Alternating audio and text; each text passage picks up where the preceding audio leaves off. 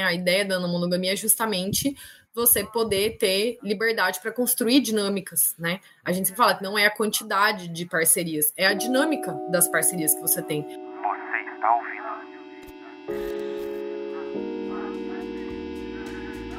está ouvindo? Agora, Luiz, é outro.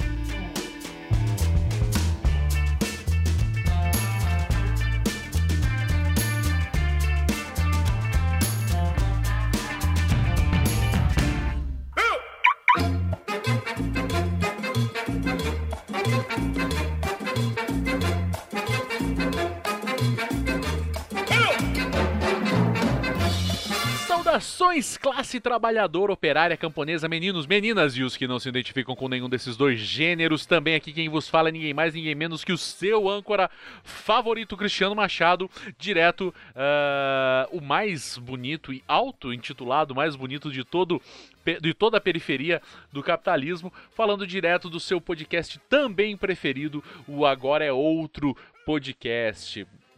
É, hoje eu vim aqui, né, obviamente, né, já pedindo desculpa pela falha da semana passada. Não tivemos programa na semana passada por, por motivos técnicos. Tive um probleminha aqui uh, no meu equipamento e acabou que deu uma zica. Eu ia soltar um programa sobre o marco temporal, né, a questão não é nem um pouco polêmica, essa é a verdade. Eu ia falar sobre. Eu, ia, eu trouxe um convidado que está aqui na Twitch também, mas o áudio ficou bastante problemático. Eu vou tentar gravar ou novamente com ele ou com outra pessoa também, uh, não sei. Mas vamos falar sobre marco temporal em, em propício momento. Uh, outra coisa que eu gostaria de falar é assim: se você não está uh, presente nos grupos de WhatsApp e Telegram aqui do Agora Outro Podcast, porra, por que é a pergunta? A única pergunta que fica é por que você ainda não está lá? Os grupos ainda estão abertos, perceba o ainda, ainda estão abertos para as pessoas que não contribuem com grana no apoia.se barra agora é outro podcast ou no catarse.se barra agora é outro podcast é, ou ainda as pessoas que contribuam é, pela chave Pix que é o agora é outro podcast arroba gmail.com. Então ainda, ainda os grupos estão abertos. Uh, vão estar abertos durante muito tempo? Não sei. Talvez na hora que você clicar para acessar o grupo, esse grupo já esteja fechado. Talvez não exista mais um dos dois grupos. Talvez não exista o grupo do Telegram quando você for clicar. Talvez não exista mais o grupo do WhatsApp quando você for clicar. Mas saiba, uh, você será bem-vindo ou bem-vinda caso ainda estejam por lá. Beleza? É, é, isso. Pedir desculpa, pedir dinheiro e agradecer a todos que estão ouvindo, agradecer aos novos colaboradores no Apoia-se. Eu vou fazer o seguinte: é, talvez em breve eu vá. É, citar o nome das pessoas aqui e assim uh, com uh, ainda não no próximo mas no fora esse fora no próximo no seguinte daqui a dois programas no caso eu vou ter uma surpresa para as pessoas que colaboram no apoia.se barra agora outro podcast ou no catarse.se uh, barra agora outro podcast. Beleza? Fica aí com a Gabs falando sobre esse tema muito polêmico que é a questão da não monogamia, mas num recorte uh, feminista. Beleza? Fui!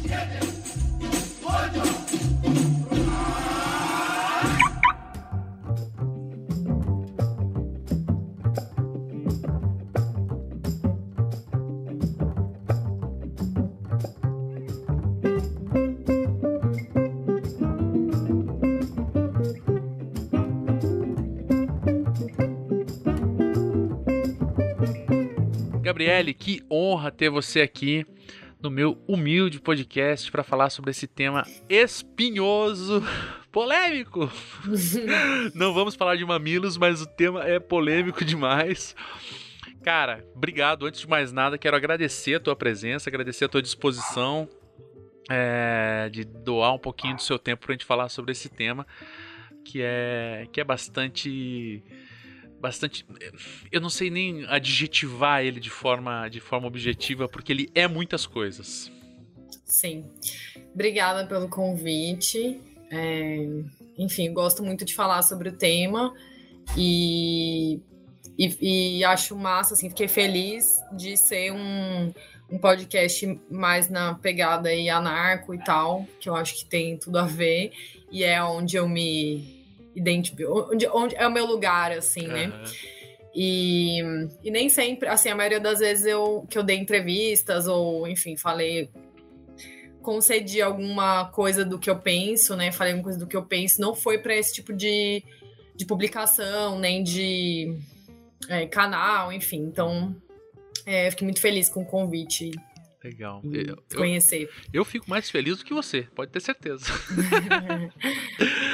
Mas antes da gente começar a falar é, sobre o tema que as pessoas já sabem qual é, visto que elas já clicaram ali no link para saber, é, vou pedir para você se apresentar, falar um pouco de você. Quem é você? Bom, é, eu sou a Gaps, meu apelido atual. É, eu sou, eu nasci em São Paulo, é, mas morei a vida, assim, até de quando nasci até 25 anos, mais ou menos, em Campinas, né, interior de São Paulo. É, tenho 35 anos, sou professora de História, é, sou formada, né, fiz graduação em História e Ciências Sociais na Unicamp, e em 2014 mudei para cá, é, para o Rio Grande do Norte, e moro numa praia aqui, delicinha. Inveja. e sou professora, né, da rede estadual aqui, desde 2017. É, sou, eu fiz mestrado, né, aqui na UFRN, em antropologia social. E além disso, sou mãe da Gal. Uhum. É, escrevo sobre não monogamia desde 2018. É, a minha vivência de não monogamia é desde 2013, mais ou menos. Mas comecei a escrever em 2018, quando eu estava grávida. E, enfim, já escrevi, aí já, já dei entrevista, assim, em canal de TV aqui, mas no geral minha produção é escrita, mais escrita. Fiz algumas lives na pandemia, porque quem não, né? E, mas no geral minha produção é escrita. É, já escrevi dois livros de poesia também. Caraca, gosto, que legal. É, gosto de escrever poemas também. Eu tenho um podcast de poesia também, sabia? Ah, sério, massa. É, legal. É, tem uma banda. Caraca, mulher, faz tudo. Sou pois é. borracheira é. também da BR. É, é, só falta isso. É, tem uma banda que chama Valvulosa, que o pessoal daqui. É, então eu escrevo as letras, né, também da, da banda e sou vocal. Não vou falar nem que eu canto, porque eu não sei cantar, mas banda de punk qualquer pessoa pode cantar, então. É mais ou menos, né? então eu canto. Mas... É... que mais? Ah, sou doula e sou professora de yoga, né? Fiz a formação para ser. Eu nem, eu nem gosto de falar que eu sou professora de yoga, porque yoga é um negócio tão absurdo de vasto assim que, enfim, né? Eu, eu recebi o, a formação para ser, mas assim, eu sou uma eterna aprendiz também desse nesse ponto. E atualmente, além dessas outras coisas, desde o ano passado, é, eu comecei a idealizei assim na minha cabeça que eu queria fazer encontros é, de pessoas não monogâmicas, né, que vivem na monogamia, para a gente se encontrar presencialmente, porque ficava tudo muito na coisa virtual. Então eu comecei a fazer esse. Idealizei, né, de fazer esse encontro desde o ano passado, aqui, aqui em Natal, né? E a gente está fazendo esse, esses encontros mensais aqui. É, tem, assim, formando já mais ou menos um coletivo aí. É, aparece gente, às vezes nunca mais aparece, mas já temos um núcleozinho mais ou menos formado também. Que legal. Que legal demais. Cara, só essa tua apresentação já me deixou. Tem coisa pra caramba. Mas hoje a gente veio falar aqui especificamente sobre uma questão. É, sobre uma não, mas sobre duas questões. É, a saber, o feminismo e a não monogamia. É, eu tinha um outro podcast anteriormente onde eu já gravei um, um episódio exclusivamente sobre a questão da não monogamia e, as, e questões é, que envolviam. que envolvem é, essa essa prática e coisas do gênero. É um programa que, para mim, depois ele não envelheceu tão bem, assim. Teve alguns Uhum. problemas, algumas questões a serem pensadas. Mas eu acabei encontrando o teu vídeo aleatoriamente num canal do YouTube.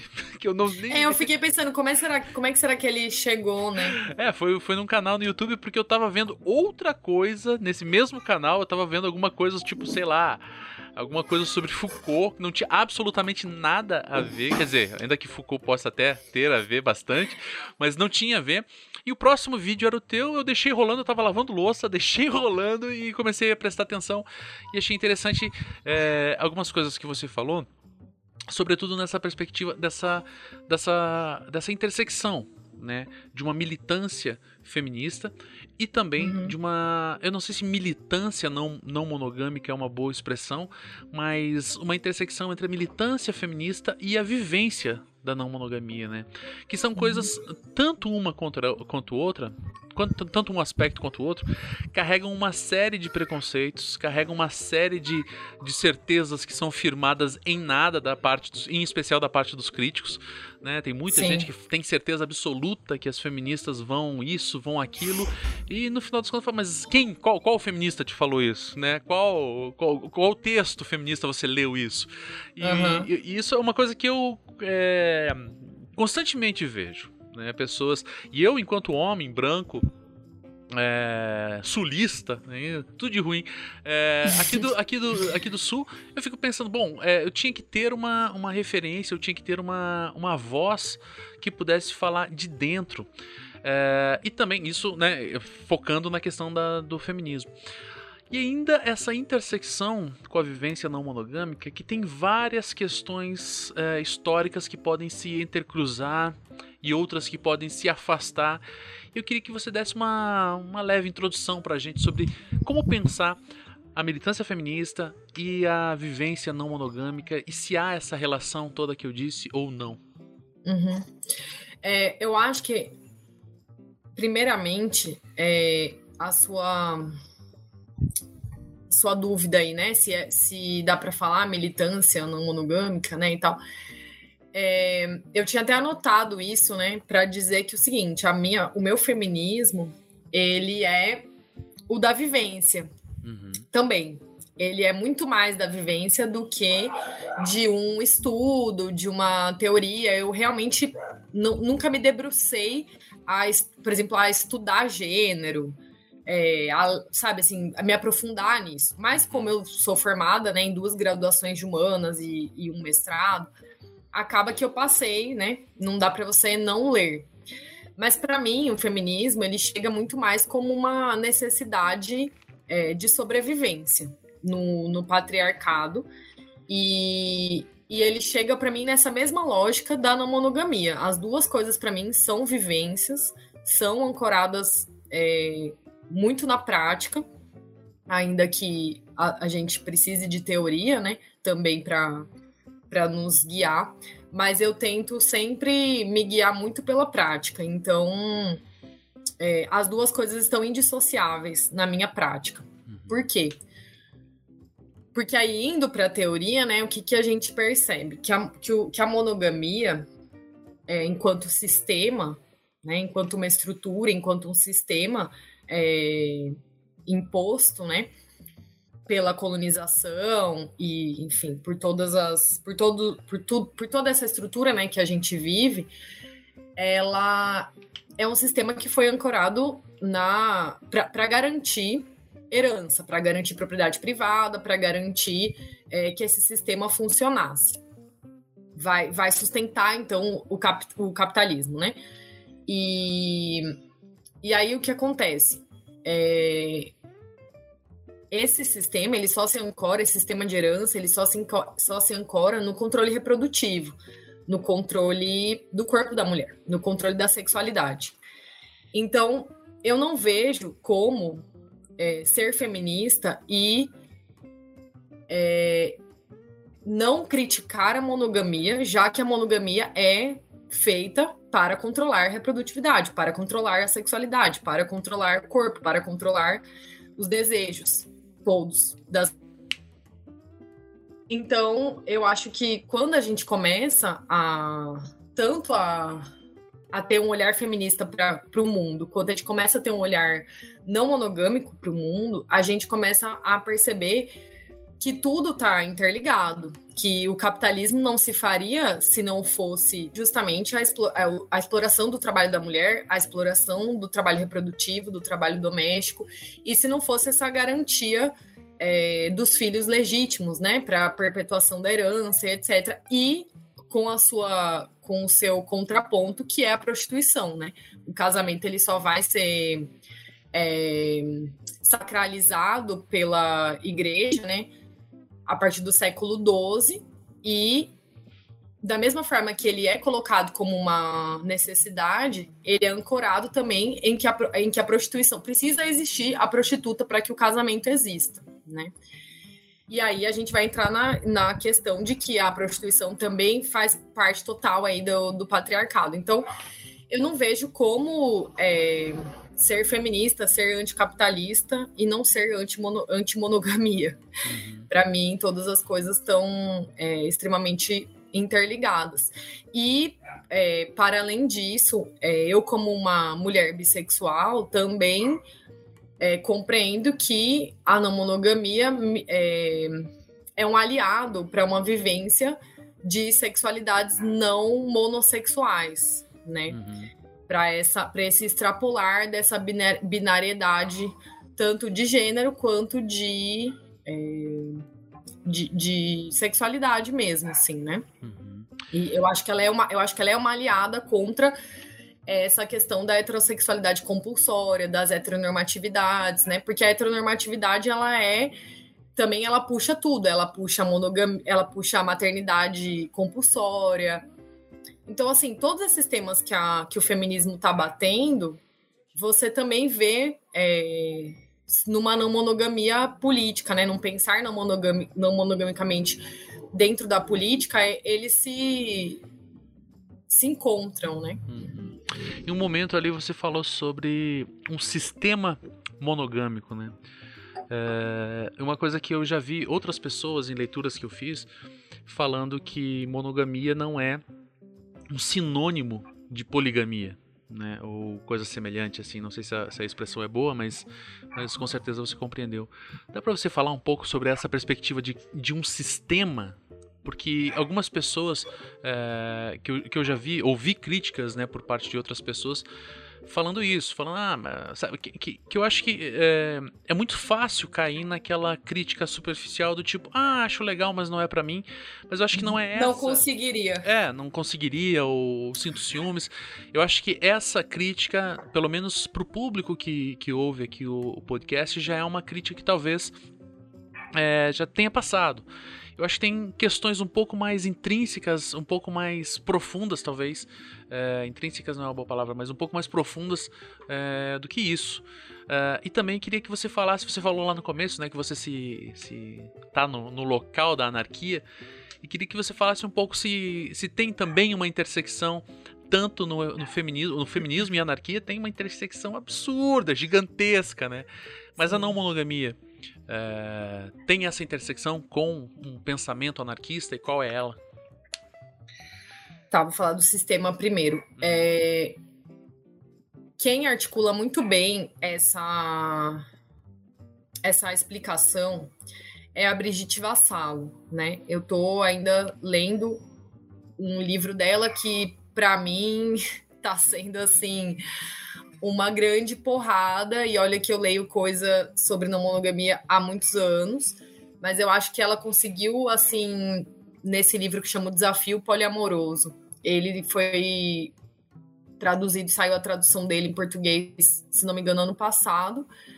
E, e ela articula essa ideia de, da monogamia como um sistema, por quê? Porque ela vai mostrando que a monogamia coincide né, coincide com o estabelecimento dessa lógica é, nuclear, da família nuclear do que, que vai dar o tom do capitalismo. Então, ela vai mostrando como é, foi se minando, primeiramente na Europa, né, e depois isso foi, foi exportado pela colonização, mas é, vai se minando, primeiramente na Europa, é, as, as vivências comunais. Então você primeiro rouba as terras comunais, você cerca as terras comunais, você destitui aquelas pessoas da, não só das terras e dos recursos, mas da própria vida comunal mesmo, dos sentimentos, das festas, das celebrações. E estas festas e celebrações é, tinham um caráter, muitas vezes, é, de sexualidade livre, de múltiplas é, parcerias ali, de sexo em, em grupos. É, essa primeiro destitui-se isso, deixa essas pessoas sem essa possibilidade, manda elas para a cidade para serem miseráveis na cidade e se transformarem em mão de obra barata para as indústrias, para as fábricas que né, estavam ali naquele é, furor ali do, do começo. Então, é, ela, e aí ela mostra que quando você destitui as, a, esse sentimento nas pessoas de comunidade, você cria, e aí com a ajuda da igreja, a ideia de que a única possibilidade de união é a união pelo casamento. Uhum. E aí que você tem que morar numa casa que vai ter só você, a sua parceria e os seus filhos. Que, a un... que o único laço que poderia existir seria a partir dessa, desse tipo de, de união. E a partir disso, você cria todo um sistema que vai ser exportado depois, imposto né, pela colonização, que é, é essa lógica de que o casamento está acima de qualquer vivência de comunidade. Está acima de qualquer amizade. Você estabelece então, uma hierarquia ali, né? E você estabelece exatamente uma hierarquia de que é, o amor verdadeiro. E aí, e aí o pega esse amor e transforma nisso, né? O que, que, que vai virar o amor? É o amor pela sua parceria que você casou, é o amor que, que pela única pessoa que você pode ter relações sexuais. Se você for mulher, né? Porque se você for homem, você pode ter outras relações sexuais não legitimadas. É, mas aí você mas transforma. Né? Oi? Não legitimadas, mas toleradas. Mas toleradas, perfeitamente toleradas. É, e aí, incentivadas, né? Inclusive, não só toleradas, mas incentivadas. Então você transforma a ideia de amor no única possibilidade de amor é esse amor pela pessoa que você casou. Não existe o amor pela comunidade, não existe o amor pelo seu amigo, não existe o amor, né, pelo pelos seus companheiros. Então, né, de trabalho, de, de luta, de etc. Então você cria um sistema que é todo pautado é, nesse casamento. Então, tudo é feito para duas pessoas. Você vai se hospedar num hotel, ou você fica num quarto sozinho, ou você fica num quarto. É, hoje em dia tem as modalidades, né? Tem hostel e tal. Mas sempre a lógica é para duas pessoas. Ou, ou sozinho ou casal, né? E existem espaços, existem práticas que são é, admitidas sempre nessa ideia de que, ah, se você tem um casal, é, a, o discurso né, da sociedade é você venceu se você tem um casal, né? Se você faz parte de um casal. Se você ainda não faz parte, você ainda vai precisar fazer parte. Você sozinho é, não é nada, e você, com o seu grupo de amigos, por exemplo, você também não é nada. Então, é um sistema que o tempo todo tá, tá botando, e principalmente para as mulheres, né, essa ideia de que o casamento é necessário, é o objetivo, né? E, e tudo pautado em cima disso, toda a lógica de propriedade, toda a lógica de segurança social, toda a lógica de políticas públicas é pautada em cima do casamento e da, e da filiação que vai ser é, só a partir dessas duas pessoas, né? E aí isso influencia, por exemplo, a maternidade, porque até uma certa, um certo momento, e, e até hoje as sociedades indígenas é, têm essa lógica de que uma criança não é criada só pela, pelo pai e pela mãe, né? Porque é humanamente impossível. A gente faz um negócio que é completamente absurdo de encerrar uma criança dentro de uma casa com dois adultos que trabalham e que têm é, milhões de outras coisas para fazer. Então a, a, criança indígena ela é ela é filha de todo mundo, ela é filha do grupo, né? Todo mundo tem responsabilidade também. Então tem uma frase, né, que é preciso de uma aldeia para cuidar de uma criança. E então, é, só que aí é, é, o sistema que foi colocado ele passa por cima de tudo isso, né?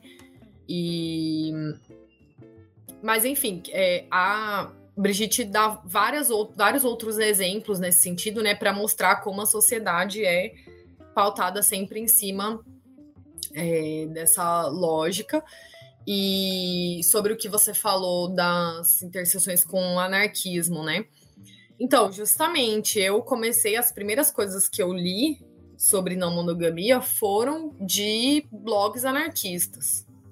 Lá para 2012, 2013, o que a gente tinha de produção em português era blogs anarquistas que traduziam textos, um outro texto, ou que escreviam mesmo, algumas pessoas escreviam mais a partir da sua vivência, e mas muito assim, bem obscuro assim, né? E não tinha livros assim. Só que aí também, depois, quando os primeiros livros que eu li que tinham coisas é, a respeito de vivências não monogâmicas, também eram livros é, com uma pegada de anarquista libertária, né? Tipo livros da Deriva, que tinha ali também 2014, 2015, é, que tinha, por exemplo, o tem um livro que era Noite, Noites. Dias de Fúria, Noites de Amor. Acho que é alguma coisa assim. E é, De Amor e Anarquia. São dois livros que eles é, são uma compilação de textos, né?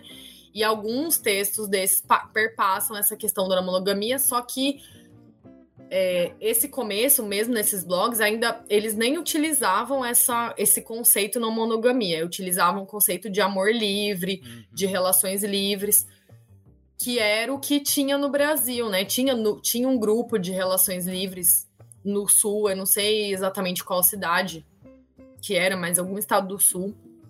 Acho que era Rio Grande do Sul, tinha uma galera que já estava desde o começo dos anos 2000, assim, fazendo esse tipo de debate, mas isso era uma coisa extremamente assim, não chegava para o resto. E eu brinco, quando eu cheguei era tudo mato, tipo, não tinha 10 anos atrás, tinha muito menos coisa do que tem hoje. Então, é, eu, assim, eu conheço outras pessoas que também começaram a partir do, de uma leitura anarquista, de uma vivência anarquista, dentro dessa lógica do amor livre é, sei lá, lendo é, o texto da Emma Goldman falando sobre ciúme. É, era isso que. Amo essa mulher. É, maravilhosa. Então, assim, era, é, ali existe um convite, assim, né, para refletir sobre isso. É, a maioria das pessoas que estavam lendo nessa época, que estavam articulando algumas ideias anarquistas, não é, passavam reto desse convite, não pensavam sobre essa parte, iam pensar sobre as outras questões é, do anarquismo. Mas isso de cara, quando eu comecei a ler, já me bateu bastante, assim, porque eu achei que não dava para pensar é, fim da propriedade privada, fim do poder, fim do autoritarismo, autonomia e etc., dentro de relações monogâmicas. Hum. Pensava, tipo, já que a gente está pensando que a gente tem que começar pela gente, né? A primeira revolução somos nós, então, para mim, a primeira revolução é, era essa. Hum. Teve que ser essa, assim. Então eu vejo total é, ligação. Foi de onde eu comecei, conheço outras pessoas que também começaram daí, mas por outro lado, eu vejo que muita gente deixou quieto e até hoje também. É, coletivos, é, grupos anarquistas não dão o devido espaço que deveriam dar para esse tipo de debate, sabe? Principalmente a galera que foi ficando mais velha, porque daí foi ficando com mais preguiça, sabe? Foi ficando mais, foi casando, tendo filho, sabe assim. Assim, é, uma das coisas que você falou ali, que eu achei bastante pertinente pensar, eu fui cristão é, durante vários anos da minha vida, desde os 17 anos até enfim, até pouco tempo atrás, até 2018, assim, né? 2019. E, e, e eu fui pastor também, o que tenho um pouco de vergonha de falar, sacanagem. mas fui pastor, mas, mas sou fudido, ó. Tô aqui gravando de noite porque eu tenho que trabalhar. Foi pastor errado. Exato, não, não fiz do jeito certo. Tanto que eu desisti. É, mas uma coisa que eu queria falar era assim: na época que eu fui pastor, de jovens em especial, uh, tinha uma classificação etária ali entre os jovens de fato e os que eles chamavam de jovens maduros. Né? Que eram as pessoas mais velhas que não casaram. É, é, é essa mentalidade de que a pessoa só é adulto quando casa uhum. É, faz ecoa com, um pouco com o que você falou, né? Quer dizer, tinha os jovens que era tinha o grupo de adolescente que era criançada ali, o pessoal que, que fazia mais brincadeiras e tal. E tinha os jovens onde eles já estavam é, acessando, sei lá, a faculdade, começando a trabalhar, começavam a ter outros problemas, é, que era onde eu atuava como pastor. E tinha os jovens maduros, que eram pessoas que já estavam estabelecidas economicamente, profissionalmente, em todos os aspectos, mas por uma fatalidade ou não da vida, é, não casaram, não se casaram. É, e, sobretudo, em especial, eu não vou citar o nome da pessoa, de nenhuma pessoa aqui, óbvio, que eu não quero ser processado nem nada do gênero, mas assim, em especial sobre as mulheres. Isso é uma coisa que talvez vai ser chovendo molhado, só vou erguer a bola para você falar, porque um cara, um jovem adulto, é, homem, é, mesmo dentro de um ambiente que tem toda aquela métrica é, moralizante da igreja e tudo mais, fala, ah, porra, mas né, não. Mas ainda era, era visto de uma maneira ok. Né? Tudo bem, mas uma mulher que não se casava, uma menina de 30 anos, é, que não se casava, era uma fracassada, uma fracassada. Sim. Ainda que houvesse um discurso, não, porque tem toda aquela bobagem, assim, né? Com todo respeito aos amigos cristãos que ainda ouvem o programa aqui, mas tinha toda aquela bobagem, não, porque é o tempo de Deus, não sei o quê. É, às vezes parece que Deus tá com o cronômetro um, sem pilha. Porque assim, tinha todo um lance de, não, pô, mas vai você. E assim, as orações eram concentradas em arranjar um, um marido. E às vezes, é, visivelmente, era uma coisa que eu até conversava com a minha então é, companheira na época. Às vezes tinha mulheres que tinham problemas graves, assim, tá, sabe? Estavam fodidas de grana, estavam precisando de um emprego. Mas o foco era, porra, precisava de um marido. Porque se tivesse um marido, não ia ser tão grave. Né? Se tivesse um marido, ele ia dar o dinheiro. Se tivesse um marido, ele... se tivesse um marido, você e isso simboliza, simboliza, não, isso ecoa muito com o que você falou, você não acha? Totalmente. É... A mulher não tem, não, nunca pode ser uma escolha para ela, né? Não, porque assim essa ideia, ah, existia a, a categoria do solteirão convicto, né? Que era o cara que decidia ser solteiro, né? Decidia ficar tendo relações ali e tal, e nunca casar, e nunca ter filho, nananã. Meteu nunca louco, nada. é o termo técnico. É, ficar nessa vida e tal. Mas pra mulher, ninguém nunca falava solteirona convicta. Hum. Era sempre ficou pra titia, era sempre a mulher que tinha que assumir, por exemplo.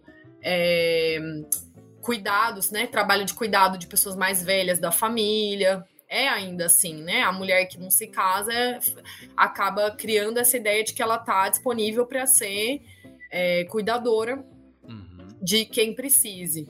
E, e, e, esse, e essa ideia de fracasso, mesmo que essa mulher seja extremamente bem sucedida no trabalho, mesmo que ela não, né, que ela esteja super tranquila, mas sempre vai ser olhado com essa ideia de fracasso. E a ideia também de que você é, de, que, de que como só é legitimada a ideia de você ter filho dentro de um casamento, né, né, dentro de uma lógica assim, de um casal, mesmo que não seja um casamento é, civil, ou, né, assim, com documento uhum. oficializado, né, pelo Estado. Abençoado pelo Estado. Abençoado pelo Estado. É, essa mulher também não pode decidir ter filho com e criar com amigos, né? É, constituir uma rede para ela de apoio que, com certeza, seria melhor do que a maioria dos, dos caras que são os genitores, né? Que eu não vou chamar nem de pai, porque nem pai é, sabe? Então, nem é dado para as mulheres essa ideia de que, poxa, eu quero ser mãe, eu quero, né, cuidar de uma criança, eu quero passar por essa situação, mas ela sempre vai precisar entrar num casamento, se, se, se submeter a um monte de questões ali machistas muitas vezes e ela não dificilmente você vai ver uma mulher que vai pensar não eu vou ter filho porque eu tenho um grupo aqui de pessoas que vai me ajudar hum. sabe Então é sempre nessa lógica, né? Da... Por isso que é um sistema, né? Porque ele sempre está empurrando todas as esferas da nossa vida para isso, né? Ainda que você a... não esteja conscientemente falando, cara, eu vou fazer isso, você acaba. É, mas é empurrado, porque, porque as estruturas são invisíveis, né? Uhum. Elas simplesmente estão. A gente vai fazendo as coisas, a gente vai reproduzindo e a gente nem sabe por que, que a gente está fazendo. Se é o que eu falo, se não fosse se a gente não tivesse sido colonizado, se não, se não tivesse acontecido a Revolução Industrial e se a gente não tivesse sido colonizado, a gente não saberia se a gente é monogâmico, a gente não saberia se a gente é heterossexual, a gente não saberia absolutamente nada, porque tudo isso foram imposições que com o tempo foram virando as normas é, e que tudo que tá para fora disso é o é a margem. E aí as pessoas não querem estar na margem, então elas ficam seguindo a norma. É, então, assim, a, a, não adianta ficar pensando se monogamia é natural, né? Porque até no livro da Brigitte ela fala isso. Ai, tenho preguiça dessa coisa de ficar pensando se monogamia, essas, é, esses questionamentos, monogamia é natural ou não. Cara, você não tá mais na natureza, sabe? Você, é isso, brother. Você não, você não é um bicho, sabe? Então, apesar né, de termos funções de bicho também, mas é, ela fala, não, não adianta ficar pensando nisso, a gente tem que pensar nas estruturas sociais às quais a gente está submetido. Então, nelas, a gente é obrigado a ser monogâmico. Uhum. E tanto que quando a gente não quer ser monogâmico, a gente nem é outra palavra, a gente é não monogâmico. Exato, tipo assim, não existe gente... uma categoria tal, né? ele é um. É, existem categorias dentro da, da não monogamia, né? Assim, você pode entender a não monogamia como um termo guarda-chuva para outras coisas. Mas assim, se você não quer falar nenhuma dessas outras, tipo poliamor, anarquista relacional, outras coisas assim, você se coloca como não monogâmico. E aí o não monogâmico, ele é só uma negação, uhum. né? Ele é uma negação desse sistema, mas ele também nem conseguiu saber ainda qual é a, a proposição, né? A gente e também eu acho que nesse ponto é que eu me é, é que eu acho que tem uma interseção muito grande com o anarquismo, que é a experimentação, que é a não prescrição de, de como você deve ser. Você está experimentando, a, a, vida é sua e você está é, negando o que você acha que você tem que negar e você está Porque isso, para mim, é uma coisa que o anarquismo sempre bateu muito forte dentro de mim, desde muito jovem, que é ninguém vai falar o que é para você fazer. Não existe uma cartilha aqui de como ser, como fazer a revolução, de como é, mudar as coisas, de como você vai é, desaprender tudo isso que você aprendeu. É, vá, vá tentando, imagina, imagine, sabe, crie esse poder da criatividade, essa liberdade realmente de você construir o seu próprio, o seu próprio anarquismo, né? Sim. A sua própria forma de ser anarquista, a sua própria forma de ser libertário e, a, e aí nessa mesma coisa, a sua própria forma de ser não monogâmico. Hum.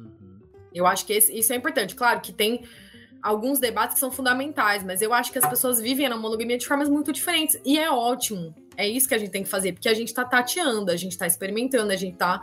Né, e por isso que é importante debater as vivências de cada um, e principalmente das mulheres, pra gente saber como é que a gente tá. O que, que a gente tá conseguindo fazer, o que, que a gente tá emperrando ainda, sabe? Uhum. Então, eu acho que é por aí.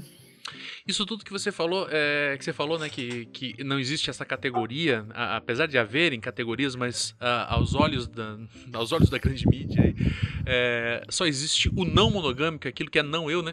É, é interessante pensar como, como o surgimento do homem negro também é isso, né? Porque um, o europeu branco olhou para uma pessoa diferente dele e falou: Isso aí é um negro, é um não eu. É, e a gente pode levantar, né? Eu não sou, obviamente, homem negro, mas é, vários debates são levantados acerca de que a existência do homem negro ele é, na verdade, uh, um não branco. Essa que é a questão, né? Um não europeu, um não entre bilhões de aspas, um não civilizado, né? Uma coisa bastante é, é, interessante de pensar, na época que eu era cristão, eu conheci um missionário é, que, foi, que foi evangelizar com também 30 aspas aqui, comunidades indígenas aqui no interior do Paraná, e ele era um homem negro. Um cara ultra retinto, assim, a pele dele parecia uma garrafa de Coca-Cola, de tão escuro que era. E os caras lá na, na aldeia onde ele chegou chamavam ele, fala, se referiam a ele como o Homem Branco. E ele tinha, sabe, cabeça dele falou: Não, brother, eu sou o homem preto, né? e é, é, um pouco isso, tipo assim, você é um, é um homem branco nessa mesma perspectiva, você é diferente de nós. Olha, você tem uma outra cultura, você tem tudo isso, né? Sim. É, é porque é esse, é esse caráter universal, né? O branco europeu é o homem branco heterossexual europeu, ele é o universal. E aí tudo que é. Ele não é. é que a galera brinca assim, né? Não, ele não tem identidade, né? Ele não é identitário, é só os outros que são identitários, Sim. né? Porque ele é o universal. Então é isso, a monogamia é universal.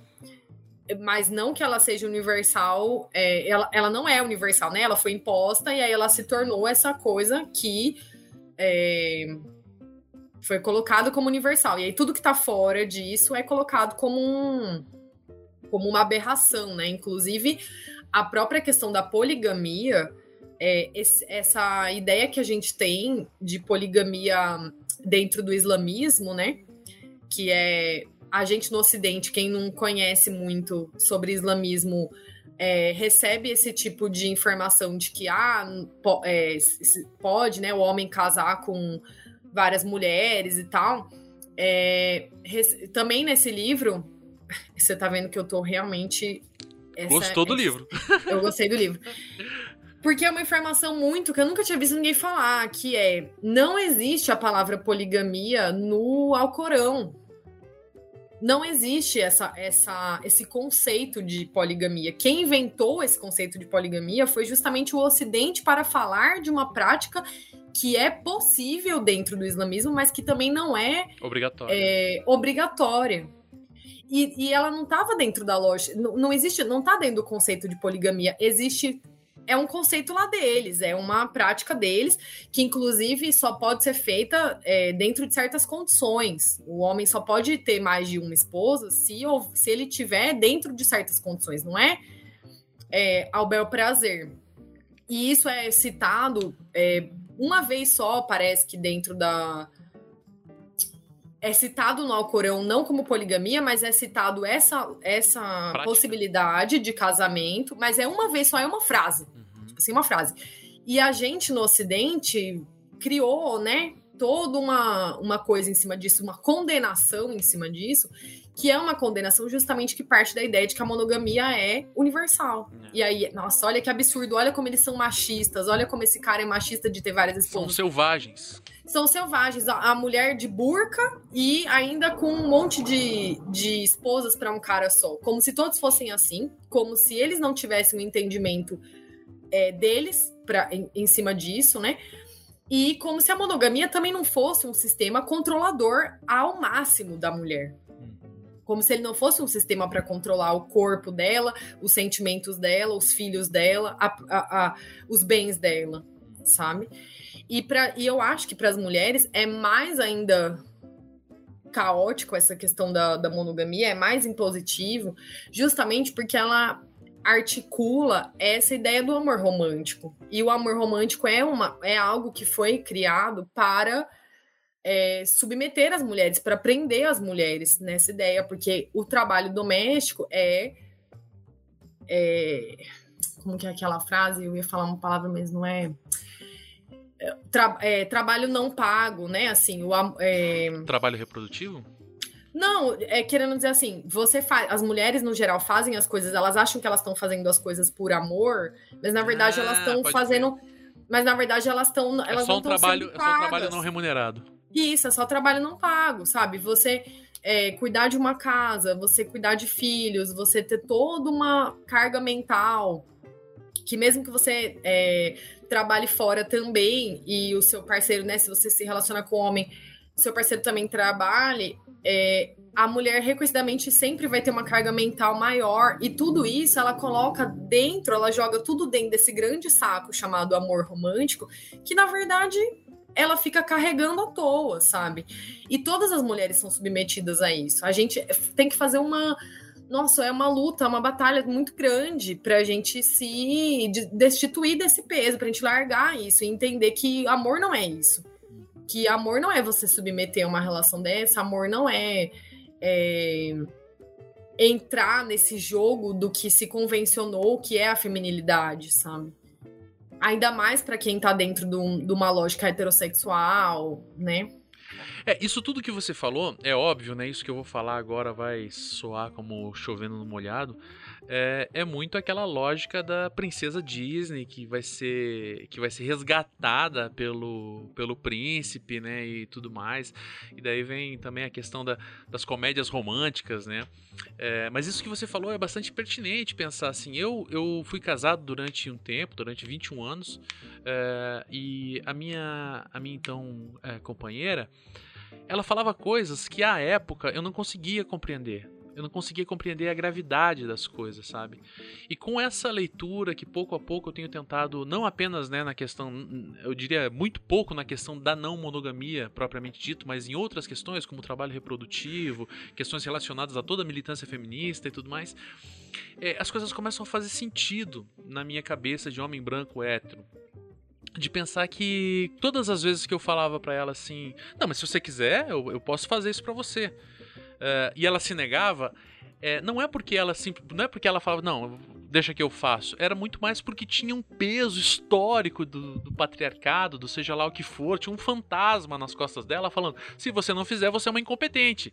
Uhum. Se você não fizer, você é a pior mulher do mundo. Outras mulheres são melhores do que você porque elas conseguem fazer.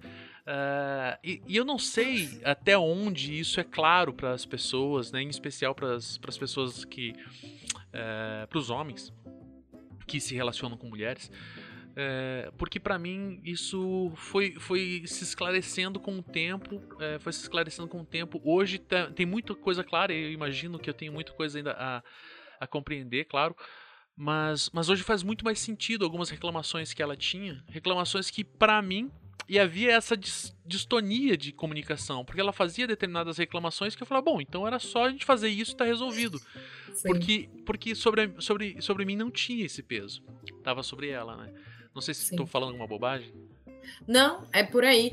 E, inclusive, é, essa, essa coisa da carga mental que eu falei é, é, nesse sentido de que tem muitos caras que falam assim: ah, mas era só você me pedir. Mas, cara, se eu tive que pensar antes e você não pensou, tipo assim, se eu, só o pensar, não é questão do fazer só, né? É o ter que arquitetar tudo que tem que ser feito e aí você não pode virar só uma pessoa que tá é, delegando, né? E acontece muito isso, por exemplo, que eu, que eu fico puxando a orelha, às vezes, de amigas minhas que são mães, para falar, cara, não fica mediando a paternidade do seu, do pai do seu, da, do seu filho, da sua filha, porque as mulheres tendem a fazer isso porque os caras realmente eles não se colocam como pais. É, ele tá super achando que ele é um pai presente, mas se ele tem que. Se a mulher tem que falar para ele o tempo todo o que, que ele tem que fazer. Se quando, no caso de pais separados, né? É, pessoas ali separadas, o filho vai ficar com o pai e a mãe tem que mandar comida, tem que mandar tudo pro. Né, na bolsa do, da criança, então assim, você tá mediando tudo, você tá entregando. É como se você tivesse dois filhos ali, que você tem que ficar cuidando igualmente. Então, é, quando a gente. Eu gosto muito de escutar mulheres falando de não monogamia, eu acho que são as que produzem conteúdos melhores. É, e eu gosto de conversar com elas. É, comecei a escrever quando estava grávida também por, por, essa nessa lógica. E eu, e eu sempre gosto de articular os temas não monogamia e maternidade, porque para a gente pensar que a não monogamia é uma possibilidade de uma rede de apoio a sua rede de afetos tem que ser a sua rede de apoio também para o cuidado das crianças. Porque se a gente. É, e, e, aí, quando a gente está falando de não. Eu já cansei de falar isso, né? Porque geralmente, como a nossa sociedade só se importa é, com quem você está transando, as pessoas acham que não monogamia é só sobre sexo, é só sobre relacionamentos, é só sobre é, isso. E não, a gente está falando de uma forma de vida. A gente está falando da possibilidade de explodir essa, esse núcleo essa prisão que é você só poder depender de quem, de uma pessoa ali, né? E sobrecarregar, e, se, e aí você depende da pessoa e você sobrecarrega geralmente, quando você tem crianças, você sobrecarrega outras mulheres da sua família, as mulheres mais velhas, você sobrecarrega as mulheres que você tem que pagar para desenvolver algum trabalho ali de cuidado. Então, a monogamia é sobre uma forma de ver a sociedade. Não é sobre só você poder transar com mais pessoas. Porque até aí, as pessoas na monogamia transam com mais pessoas. Né? Elas fazem escondido, e muitas vezes nem é tão escondido. Mas assim, não é esse o ponto. É você. É você poder transar com outras pessoas, você poder não só transar, mas você poder, né, constituir relações ali, afetos, sem essa culpa, né? Sem ficar reprimindo isso, sem a culpa, mas é sobretudo para você pensar uma nova forma de vida, uma forma, uma nova forma de se cuidar, de cuidar um do outro, de cuidar de criança, de cuidar de quem precisa, né? De se apoiar, de, de retomar essa ideia dessa comunidade perdida, né? Que a gente é muito difícil a gente conseguir é, realmente retomar isso. Muitas vezes a gente entra em coletivos, a gente tenta fazer coisas em grupo mas é muito complicado é, quebrar essas barreiras de, da hierarquia de ah, não, beleza, eu tenho os meus amigos, mas se eu tenho alguém comigo que mora comigo, que eu tenho relações sexuais e que eu chamo aquela pessoa de amor, essa pessoa tem que garantir mais do que as outras pessoas. Né? E não deveria ser assim. Porque é muito peso. A gente joga um peso absurdo, né, um no outro. É isso que você falou. Eu ia, eu até notei aqui quando você estava falando lá sobre, a, sobre o Islã e sobre o Corão, é, você usou a frase, né? É, é, possível, mas não é obrigatório. Não sei se você falou, se eu falei, mas em algum momento essa frase apareceu aí. Eu ia falar um pouco, eu ia perguntar para você um pouco sobre isso também, né? Sobre a possibilidade de outras relações, mas a não obrigatoriedade de outras relações. E essa não obrigatoriedade efetiva de outras relações, em especial relações sexuais, afetivas, é, que daí alguém pode dizer assim, não, mas se você sei lá, se, gente, se, eu casei com uma mulher e eu não saio com outras mulheres, é, então você. Nem ela sai com outros caras ou outras mulheres, sei lá. É, mas então vocês não são não monogâmicos. Esse negócio é. E é um pouco, um pouco dessa, disso que você falou, né? Talvez eu até esteja retomando o que você tenha dito. Por conta disso, por conta de. Não é sobre sair e transar com outras pessoas. É, é, é, a possibilidade, mas não é a obrigatoriedade, né? Sim, porque se for obrigatoriedade, já vira outra coisa, né? A ideia da monogamia é justamente você poder ter liberdade para construir dinâmicas, né? A gente sempre fala que não é a quantidade de parcerias, é a dinâmica das parcerias que você tem. Porque, inclusive, você pode estabelecer mais de uma parceria e essa dinâmica ser extremamente monogâmica, ser uma dinâmica extremamente possessiva, né? É, vai ser uma Sim, monogamia com mais crer. pessoas. Vai ser uma monogamia com mais pessoas. Vai então várias não é... monogamias de uma única pessoa, né? Isso, tipo, né? Você tá vivendo paralelamente ali várias monogamias. Não é essa a lógica. A lógica é você é, pensar, né? conseguir construir ali com, com as outras pessoas dinâmicas diferentes. E você entender que. E, e, respeitar, né? Essa, essa ideia de que às vezes uma pessoa que tá ali na relação ela tá mais numa pegada de sair com outras pessoas e a outra pessoa não está. E tudo bem essa outra pessoa que não está. E tudo bem se os dois não estiverem. Eu já passei várias, vários anos sem, sem constituir par parcerias múltiplas, né? Estar ali só numa relação. E tudo bem, eu não deixei de. Eu não tive que entregar minha carteirinha de não monogâmico. Não foi caçada a carteirinha. Não fui caçar, não foi caçada. Não se preocupe que essa carteirinha não vai ser caçada. Não tem prazo Por... de validade também. Não tem prazo de validade. Por quê? A ideia é. E isso, se eu não tô. Até porque acontecem muitas coisas na vida. Por exemplo, que eu canso de ouvir, a gente tem um grupo do, do Telegram de só de mães não monogâmicas do Brasil inteiro. É, e tem lá nem sei quantas, 70, 80, não sei. E aí a gente é, já conversou isso muitas vezes lá, né? De, e já conversei com outras é, amigas assim mais próximas também. Poxa, a gente, enquanto mulher, a gente passa é, por. A gente pode passar, né? Por gestação, a gente pode passar por puerpério, a gente pode passar por amamentação, por esse começo ali da maternidade e depois também, né? Que nos coloca muitos limites. Nos coloca limite de tempo, nos coloca limite físico também. E nos coloca limites emocionais, nos coloca em lugares ali que a gente nem imagina. E aí, a, imagina se a gente tiver que, nesse processo todo, ficar. É, devolver a nossa carteirinha porque a gente não tá ficando com mais ninguém. A gente deixou de ser não monogâmica porque a gente tá grávida, porque a gente não tá com cabeça pra, né, conhecer ninguém, para começar novas relações. Não. Pessoas que têm é, condições psíquicas específicas, né? A pessoa, sei lá, tá em depressão, a pessoa tá passando por alguma tem alguma doença, né, específica, um distúrbio, enfim, essa pessoa vai ter fases diferentes. Aí ela vai deixar de ser não monogâmica porque ela porque em algum momento ela tá mais é, tá poupando a energia dela ali, porque conhecer a gente dá trabalho.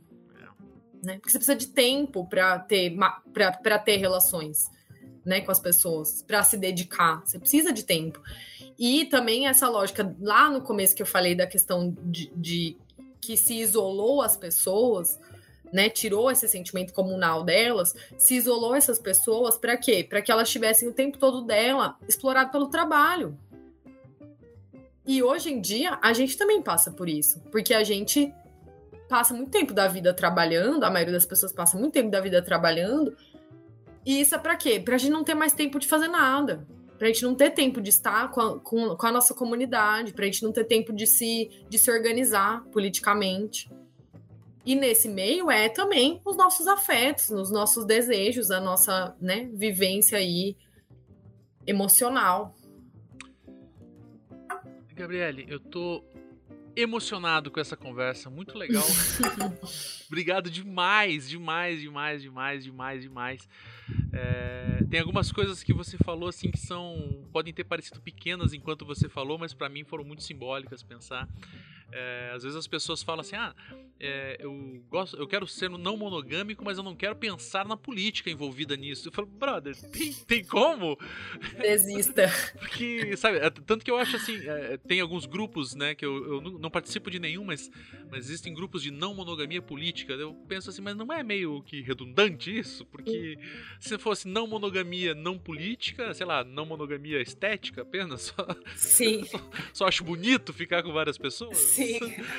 né? Então eu acho que talvez seja o caso a gente pensar que a não monogamia política é uma redundância de termos, a saber, porque, né, com tudo que você falou, só né, chega no final com aquele meme do Marx metendo uma carta no ah, tem que acabar o capitalismo, porra. É. Não, tudo a gente, eu tenho uma amiga que ela sempre cara, tudo, todo e qualquer problema que eu tenha na minha vida, se eu for debatendo ele, eu vou chegar. É culpa do capitalismo. Porra, eu tava. Não, sábado, sábado eu saí tomar uma cerveja com um amigo meu e a gente falou isso, cara. Falou, cara, assim, é meio que, sabe, aquela.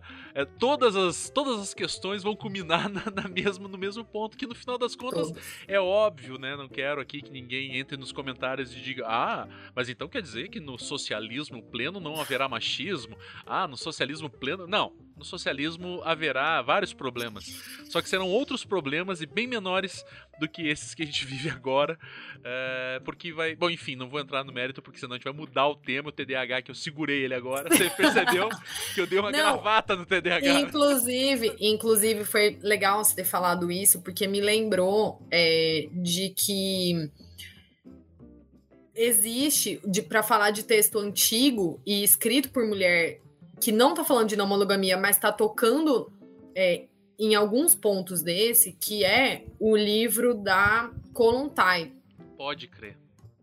Que Pode ela tá crer. falando de amor camarada, né? É, amor camarada não é. Ela não tá querendo é, dizer sobre poliamor, ela não tá querendo falar especificamente sobre não monogamia, mas ela tá falando ali contra essa ideia de casamento ela tá, e ela tá falando justamente para pensar que para a luta social é necessário construir essa outra ideia de amor, que dentro de uma, do comunismo não poderia, né, das aquelas pessoas que estavam lutando pelo comunismo, não só quando o comunismo se estabelecesse, mas a galera ali que do partido e tal, que estava lutando por aquilo não podia pensar as coisas da mesma, na mesma lógica burguesa. Tinha que pensar o papel, é, é, o papel tanto das parcerias quanto da própria mulher de outra forma, porque a gente sabe que é, era extremamente machista, né? As estruturas ali da, de partidos comunistas até hoje, elas passam por esses problemas. E aí eu achei muito interessante quando eu li o texto dela, esse, livro, esse livrinho dela, porque ela é uma mulher falando naquele contexto e ela tinha uma. Escreve bonito. E ela escreve bonito, o texto é, o texto é massa, assim, né? Dá pra. Você, você se empolga, assim. E, tipo assim, eu não costumo me empolgar com comunistas, mas. Até tenho amigos que são. É, eu tenho vários amigos que são, mas assim, realmente é um pouco complicado pra mim. Depois, ainda mais depois de fazer duas faculdades de humanas, né? Então. É... Me abraça, cara, porque eu tô na no, no, ber, no, berço, no berço marxista ali da Unicamp, que é pesado. Mas, é... enfim, ela escreve, eu achei muito legal. E também, justamente porque ela tinha uma. Eu não sei exatamente qual era a. O cargo, o posto dela ali, né, dentro do Partido Comunista, mas eu sei que ela. Mas eu sei que ela, né, é, tinha um, uma relevância. Sim. E aí eu achei muito é, bom, assim, ela colocar, porque é isso, a gente por isso que para mim não, não dá. Você falou de não monogamia política é redundância. A gente até discutiu isso num grupo. É, o nosso, a gente começou a fazer encontros temáticos aqui. Os primeiros encontros a gente fez livre. Aí, nos últimos que a gente vem fazendo, a gente vem fazendo temático. E o, primeiro tema foi justamente não monogamia política. É, que ele ganhou na votação, mas que na real a gente percebeu que ele ganhou justamente porque tinha muita gente que queria entender qual era a diferença, né? Se existia uma diferença. Do que, que a gente estava falando quando a gente estava falando de não monogamia, não monogamia política. E aí muitas pessoas colocaram isso que você está falando, ah, acho que é redundante. Eu, eu também acho, mas ao mesmo tempo a gente chegou à conclusão de que isso foi usado para evidenciar Sim. o caráter é, de que não. De, o caráter de, de, de olhar como forma de vida e não só ter múltiplas parcerias, porque é, é muito fácil cair nessa lógica do da casa de swing, né? É muito, muito fácil. Isso é apropriado pelo mercado de uma forma muito. Absurdamente. Rápida, né? Assim, você pensar, não, vamos. Né? Essa coisa de relacionamento aberto, extremamente objetificante também.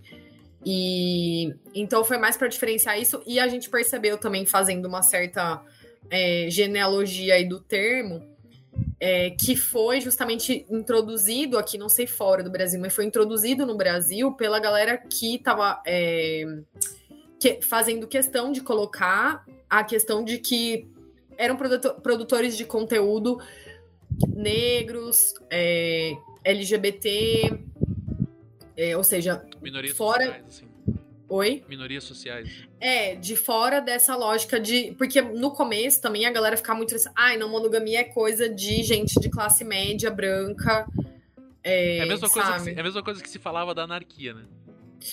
É, então, mas porra, essa galera que fala isso estudou o quê, sabe? Tipo assim não, não sei, assim, a pessoa não estuda também a gênese da coisa, né? Como se o anarquismo tivesse, não tivesse é, começado dentro de fábrica, dentro de, de né, com proletariado, assim. É. Enfim, tem a galera branca, classe média, mas, mas tá bom, né? né? A gente também não pode fechar o clubinho, né? É, inclusive, esse debate de se o anarquismo é ou não uma, uma teoria pequeno burguesa, né, como os, os, amigos comunistas gostam de falar, é um debate bastante válido de se pensar assim, porque que será que é, será que não é? Mas eu vou novamente dar uma gravata no meu TDAH aqui e deixar você continuar falando, porque desculpa. Ah, mas também ficar discutindo com um comunista também já passei dessa fase. mas é, não dá. É, então, enfim, essa questão da monogamia política, eu percebi que foi. É, ela entrou muito pela galera do Não Mono em Foco. Pode crer. Que é, que é justamente é, uma galera que foi muito bom eles terem evidenciado a. Eles batem nessa tecla desde que eles começaram, que é monogamia é coisa de branco. eles falam monogamia é coisa de branco. Então você, pessoa preta, você, pessoa indígena, você, pessoa trans, você, pessoa né, gay, lésbica, etc., que esteja querendo pensar uma outra, uma, né, uma outra forma de vida, porque você, afinal, já está à margem desse sistema. Então, assim, se você já está à margem desse sistema em algum ponto, então por que, que você está querendo é, se agarrar num pilar desse sistema? Por que não destruir né, esse pilar, já que você já está na margem. Então eu acho, eu acho que essa lógica deles trazerem assim esse conceito de monogamia política ajudante as pessoas a sacarem isso, sabe? E parar com essa com esse com essa frasezinha chata de que de que não monogamia é coisa de jovem branco, sabe? Classe média. Tipo, beleza. Eu entendo que essa galera tem uma vai ter uma proeminência na produção cultural, por exemplo, sobre isso é, em, alguma, em alguma medida no discurso e tal. Academicamente falando, sobretudo, não pelo, não pela não pelo fato de não serem também pessoas negras e todas, todas essas pessoas que você citou, mas pelo fato de que pessoas brancas têm muito mais acesso à academia. Né? Exatamente, ela vai ter é, os meios de, de propagar esse discurso, né? Tanto que se você for ver, o que aparece na grande mídia geralmente é o que? Ah, a atriz da Globo fala que seu relacionamento é aberto e não sei o quê. Vira e mexe aparece uhum. uma, uma dessa. É, dizendo, eu acho legal que apareça isso. Acho, por quê? Porque há anos atrás não tinha nem isso. É melhor ter isso do que não ter nada, né? Do que a gente ficar sendo visto como ET, né? Mas. Porque quando uma pessoa branca e rica é, se assume, as outras pessoas que estão assistindo a TV falam: caramba, que olha só isso aqui. Quando é uma travesti preta é, aí, tipo, que, que mora lá. Promíscua. Ah, isso aí, é. né? Tem, tem essa questão, uh, esse, esse fator social envolvido também, né? Não, total. Aí eu acho, assim, é bom, é bom, porque pelo menos é uma coisa a mais. Mas, assim, não basta isso, né? O que precisa chegar realmente de, de discussão para a maioria das pessoas é esse tipo de discussão do sistema, discussão estrutural, discussão é, é, alinhada com outras temáticas, com outras é, lutas sociais, né? Não totalmente descolada. Mas, enfim, as pessoas não. Elas têm, no geral, preguiça de pensar, né? Então é mais fácil. Não, não apenas sobre a não monogamia. é, sobre tudo, então. As pessoas têm a manha de falar que a Terra não é redonda, então. É, então. então Temos essa categoria de gente como diz, eu ouvi alguém falar assim, as pessoas estão localizadas num continente intelectual onde as pessoas consideram que a Terra é não redonda, porque é num lugar tão distante de onde eu tô que eu não consigo nem começar a pensar como você chegou a essa conclusão, meu amigo. Enfim. Ah, eu acho que uma coisa assim que é importante é a gente pensar, porque como esse discurso está mais em voga, né? Você fala na monogamia, hoje as pessoas já sabem o que é, uhum. minimamente, porque uns anos atrás se falasse, fala, Hã? como assim? É, começou a ter um certo discurso de uma galera que tá com preguiça de olhar para isso, falar assim, ai, mas agora é moda, ai, mas agora então, para eu ser feminista de verdade, eu tenho que ser não monogâmica. Ah, então pra, pra eu ser de esquerda, eu tenho que ser não monogâmica. Pra eu ser nananã, eu tenho que ser não monogâmico. E, e começa meio que um discurso contra-revolucionário, que é o de, ai, ah, porque isso é, é isso é, tipo, vocês ficam fazendo pressão, ah, mas também eu tô feliz com a minha monogamia, ah, porque nananã, e aí começa um discurso reform, eu falo que é o reformismo da monogamia. Que é o reformismo, que é o quê? Ai, não, mas olha, é, se eu soubesse, eu e minha parceria soubermos, estivermos é, por dentro de todas as discussões de gênero e discussões da Nanã e a gente estiver quebrando isso, então a gente consegue ter uma monogamia é, feliz, uma, não monog uma monogamia é, não conservadora, uma monogamia é, respeitosa, sabe? Com, é, eu vejo que começou um pouco esse, esse discurso de algumas pessoas que não querem, de fato, pensar nessa quebra E aí fica nisso, nesse reformismo. E aí é, eu, eu, eu vejo assim. E, e, aí também tem uma outra galera que fala assim: ah, mas não dá para ser não monogâmico se a gente ainda não é, alcançou as as outras, as outras lutas, as outras autonomias, tipo, não dá para ser não monogâmico no patriarcado, é uma, a mulher sempre é um assunto, vai. um assunto secundário, né? É, a mulher sempre vai estar tá no, no, no, lugar é, de não autonomia, ah, porque não dá para ser no capitalismo, ah, porque não dá para ser no. Cara, eu acho assim, nós somos seres da contradição, né? Então, é óbvio que a gente está querendo viver um negócio que é a recusa do que assenta todo o sistema que a gente vive. Então, claro que a gente vai se debater com isso. É claro que a gente não vai conseguir construir a coisa mais ética e maravilhosa e politicamente perfeita, né? A gente vai se debater. A gente, enquanto mulher, tem tarefas a mais para fazer dentro da monogamia, de desconstruções e de, e, e de pedagogias aí também, né? Do outro. Então, é, a gente vai se debater com isso, mas se a gente não começar a tentar construir alguma coisa, a gente vai ficar parado e vai ficar nesse reformismo. E assim, não, reformismo não é comigo. E, e eu vejo até dentro de, de relações não heterossexuais, eu já até escrevi texto sobre isso, assim, né? De, que eu tô chamando ali tem essa, essa, esse conceito de relações sáficas, né? Para não dizer. É, para pegar todas as mulheres que se relacionam com mulheres, né? Sejam lésbicas, sejam bissexuais, sejam pansexuais, enfim, todas as categorias possíveis. É, eu vejo que essas relações entre mulheres, elas se. Elas, elas, elas são muito. Elas seguem muito essa lógica, tipo, heteronormativa também.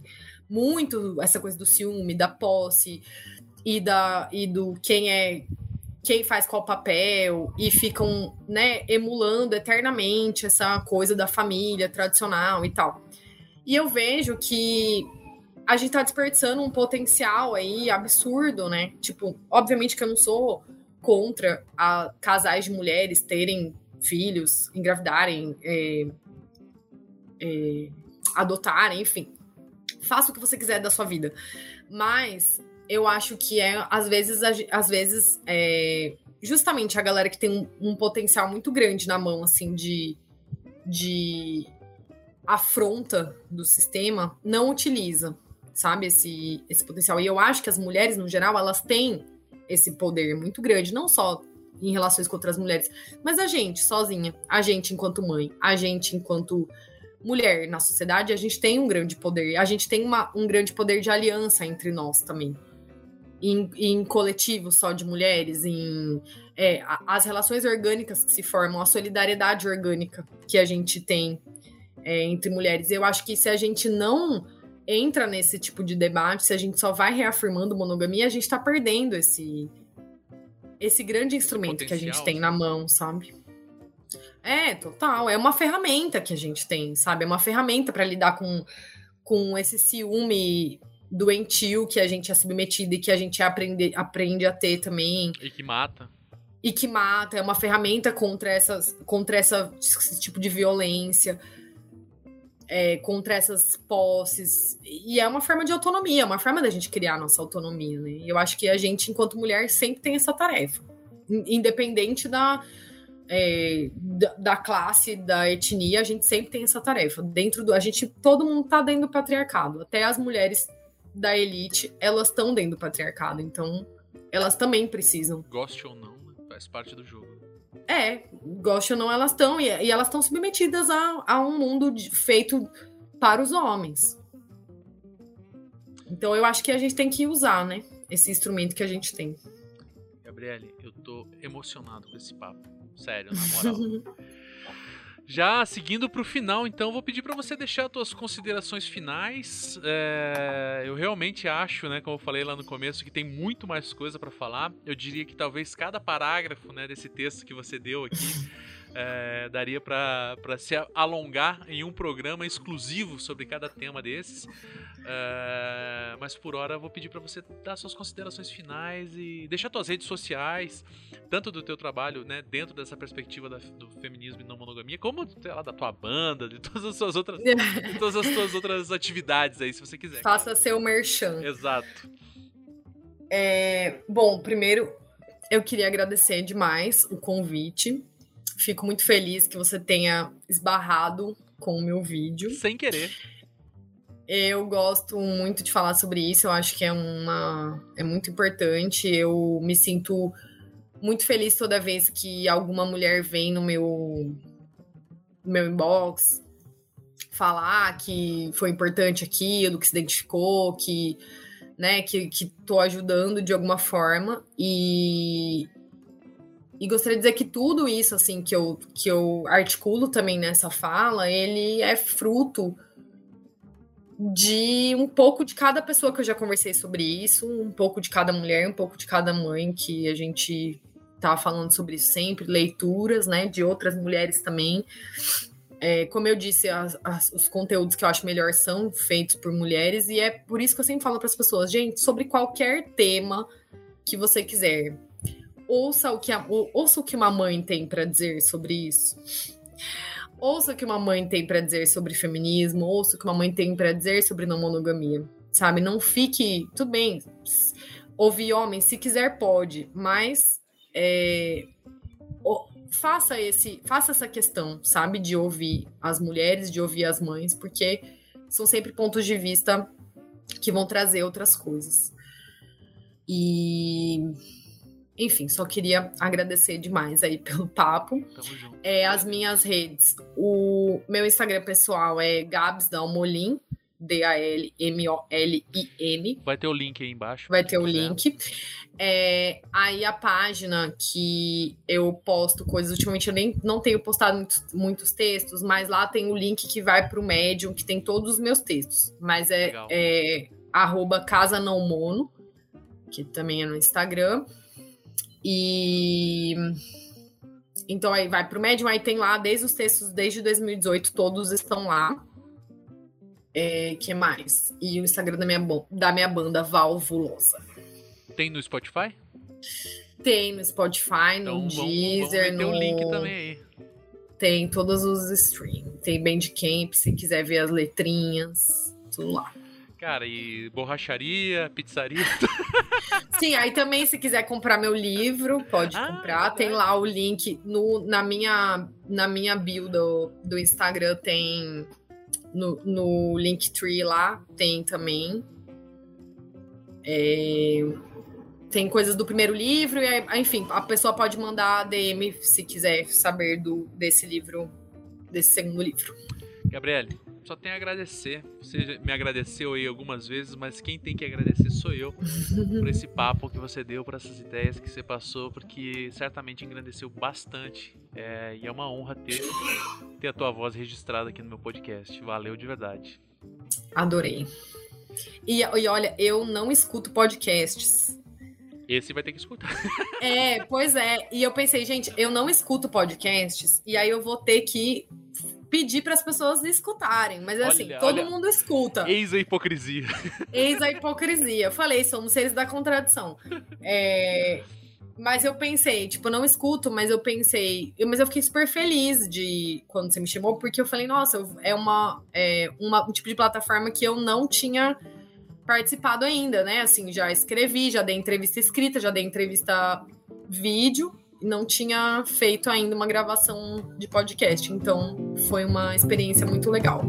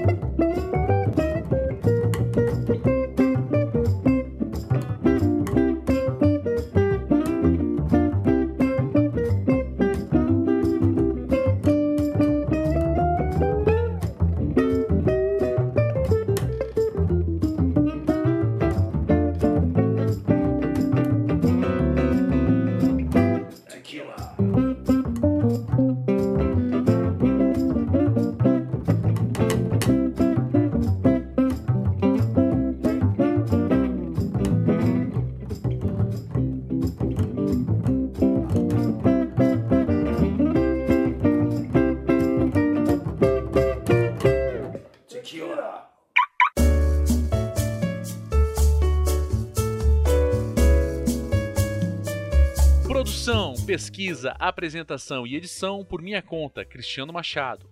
Dúvidas, observações e colaborações podem ser enviadas para agora é outro. Se você se interessou por esse material que você acabou de ouvir e tem interesse que ele continue sendo produzido de forma independente, considere financiar o projeto através dos financiamentos coletivos, que são o apoia.se barra agora é outro podcast ou catarse.se barra agora é outro podcast ou ainda pela chave Pix no agora é outro podcast arroba gmail.com. Agora é outro podcast e todos os colaboradores diretos são antifascistas e, portanto, antirracistas, anti-LGBTQIA fobia, anti-misoginia, anti-xenofobia, anti-elitismo, anticapacitismo e, fundamentalmente, anticapitalistas.